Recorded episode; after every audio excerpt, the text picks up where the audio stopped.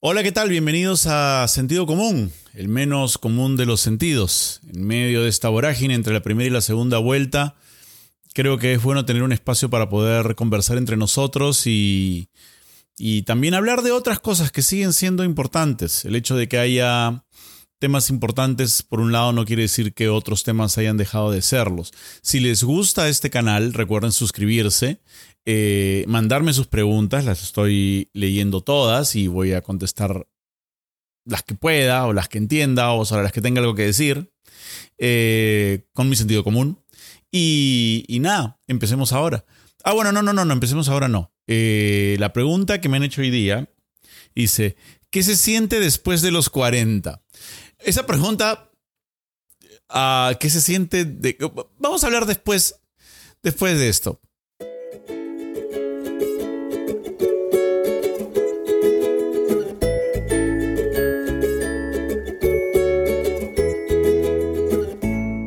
Y recuerda que al llegar a los 100.000 suscriptores, sortearemos un PlayStation 5 entre todos los suscritos que hayan hecho comentarios. Recuerda que tienes que estar suscrito y que tienes que haber hecho por lo menos un comentario. A más comentarios, más posibilidades de ganar. Muy bien, la pregunta es ¿qué se siente después de los 40? Hay aquí un montón de formas que podemos darle vuelta a la pregunta. Se la evidentemente, ¿qué se siente después de los 40? Se siente igual que antes de los 40. O sea, ¿qué se siente qué? Yo debo ser un caso raro eh, porque a diferencia de otras personas, eh, porque a diferencia de otras personas, yo no, eh, yo no he tenido miedo a envejecer. De repente, al principio sí, cuando era más chico. Eh, sin embargo, yo soy de las personas que no tuvo una adolescencia o una juventud inicial muy este, alegre. Eh, y creo que esto vale para todos. Creo que todas las personas, eh, digamos que encuentran su momento de mayor felicidad o de mayor confianza en sí mismo o en sí misma o en sí misma con el tiempo. Y, luego vemos hacia el pasado y decimos, ¿cómo pude pensar? ¿Cómo pude creer eso? Hay otras personas que no. Hay otras personas que viven añorando el pasado. Dicen, ay, cuando tenía 20 años, eh, podía hacer esto, podía irme de juerga, podía tener este novio, esta novia, este novio, podía, eh, no sé, pegármela tres días seguidos, no tenía responsabilidades. Este, qué sé yo, hay de todo en el universo. Les voy a contar mi experiencia personal. Eh, y al final les voy a contar qué se siente después de los 40. Para empezar, para que quede clarísimo, yo tengo 47 años. Los acabo de cumplir el 17 de marzo. Nací el 17 de marzo de 1974, durante el gobierno de Velasco. De ahí vino Morales Bermúdez, de ahí vino Belaunde, de ahí el primer gobierno de Alan, de ahí el primer gobierno de Fujimori, que duró un año hasta el golpe de Estado, de ahí la dictadura de Fujimori, que duró hasta el 2001, gobierno de transición de Ipaniagua, el gobierno de Toledo, el segundo gobierno de Alan, el gobierno de Humala, el, gobierno de PPK que se cayó, el gobierno de Vizcarra que se cayó, el golpe de Merino y finalmente el gobierno de Sagasti y acá estamos. Ese es un panorama político de mi vida. Pero ¿qué se siente uno en relación a la vida? Cuando yo era adolescente no era muy feliz. Tengo que ser sincero con ustedes. A diferencia de otros chicos que recuerdan el colegio con mucha alegría y mucha añoranza, yo no la pasé bien en el colegio. Eh, iba a un colegio sumamente heteronormativo, eh, muy machista y tremendamente homofóbico. Entonces, eh, eh, vivía en permanente conflicto conmigo, ¿no? Porque yo me sentía totalmente desubicado en, ese ambiente y era objeto, pues, de bullying durante buena parte, porque además era chancón, eh, sin pretenderlo, porque eh, no es que yo me esforzara mucho o hiciera todas las tareas. No, nunca he sido un gran alumno, pero siempre he sido un este, sabiondo, pues, ¿no? Entonces, este, eso cae, aparte de que cae mal, y lo entiendo, este, es mal visto en el colegio, ¿no?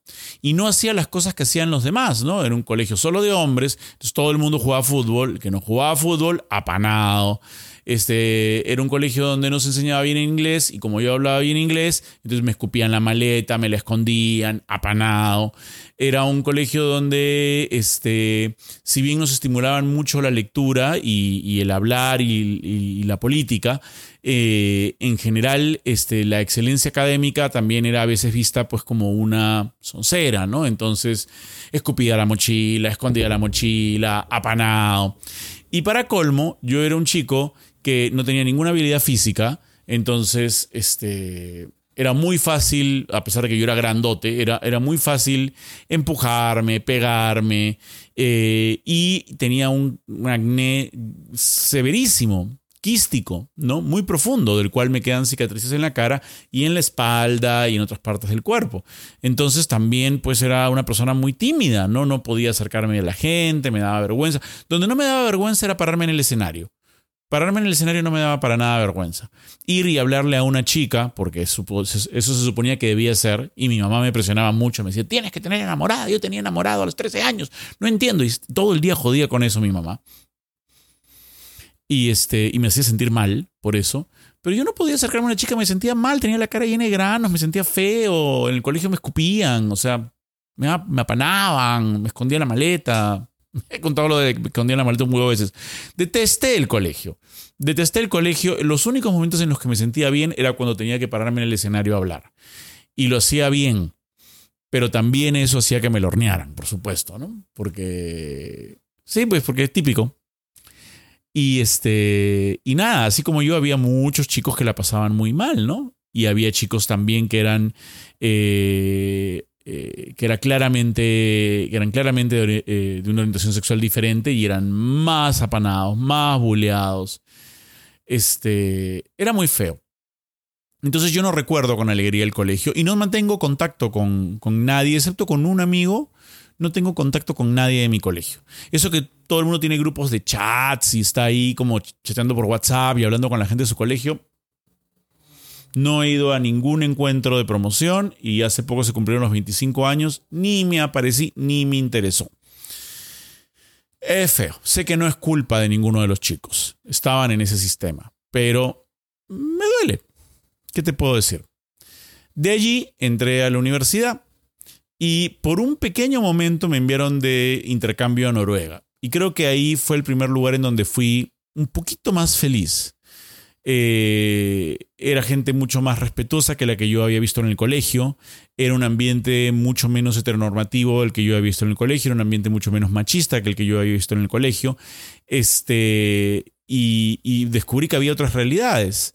Descubrí que el mundo era mucho más grande de lo que yo pensaba, de lo que yo había visto en mi colegio, en mi barrio, de lo que yo había visto en mi ciudad o en mi país este, y que el mundo era enorme, diverso, diferente y que conocía muy poquito y que eso no era suficiente para formarme una opinión. Pero aún así, volviendo a Lima, volví a enfrentarme a todas aquellas cosas que había dejado acá y que hicieron mis años 20, mis 20, muy difíciles también. Seguía siendo inseguro, seguía siendo, seguía teniendo esta necesidad de eh, lograr todo lo que me propusiera para tratar de compensar esa necesidad, esa inseguridad que tenía. Vivía peleado con todo el mundo, era muy agresivo. Eh, los elencos de teatro con los que trabajaba terminaban todos peleados conmigo porque yo era un pesado y sigo siendo un poco un pesado. Y este y, me costó. Entonces no, no, y, y, es una etapa de mucha inseguridad también. Es una etapa en la que yo me asumí como homosexual, pero nadie me daba bola.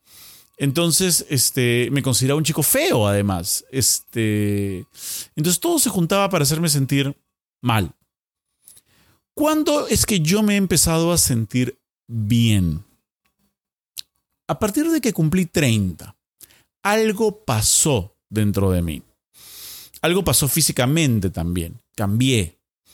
De alguna forma, la vejez, o sea, a los 30 uno no es viejo, no es chivolo todavía, pero el envejecer me dio un poco más de arrugas, una mirada un poco más profunda, tal vez, no sé, no sé cómo explicarlo, como que asentó el motor del carro. Es, es, es, como que súbitamente me sentí más a gusto conmigo mismo, con quien yo era. También el trabajar de lleno en el mundo del teatro me hizo sentirme más aceptado con mi sexualidad y la expresaba más abiertamente. Y empecé a sentirme más cómodo y más a gusto físicamente, eh, más seguro de mí. Y eso me ayudó mucho. Entonces mis 30 fueron mucho más felices que mis 20. Yo no recuerdo mis 20 como un espacio de felicidad y menos aún mi adolescencia.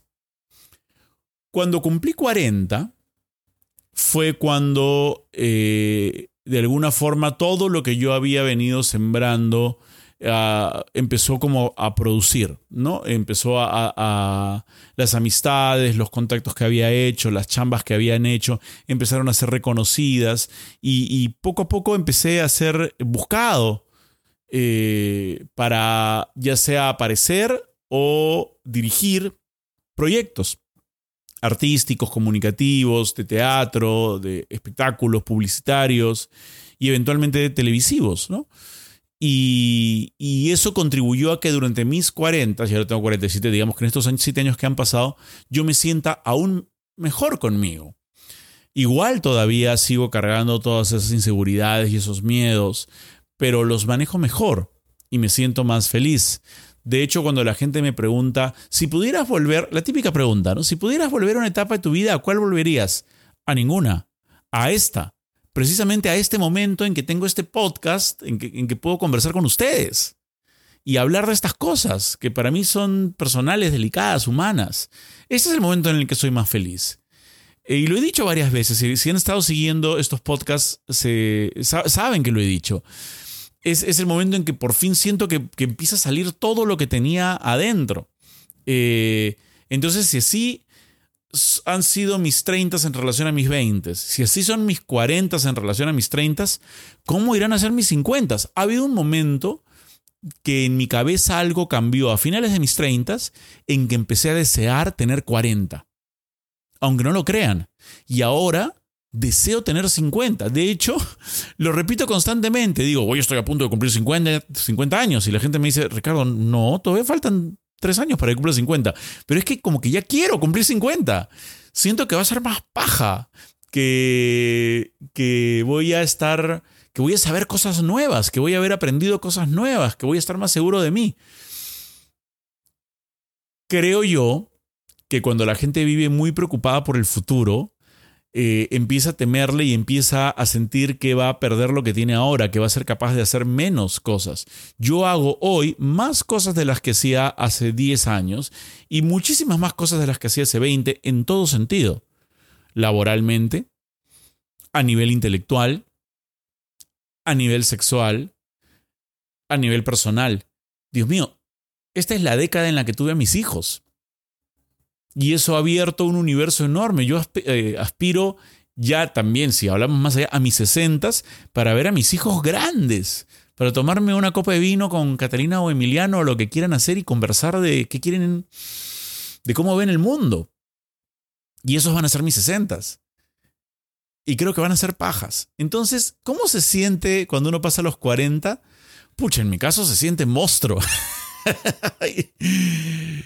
Eh, creo que también estamos viviendo una época en que nuestros 40 no son los 40 de, de nuestros padres y menos de nuestros abuelos. O sea, cuando mi papá tenía mi edad, 47, yo ya tenía 20 años, 21. O sea, yo nací cuando mi papá tenía 26.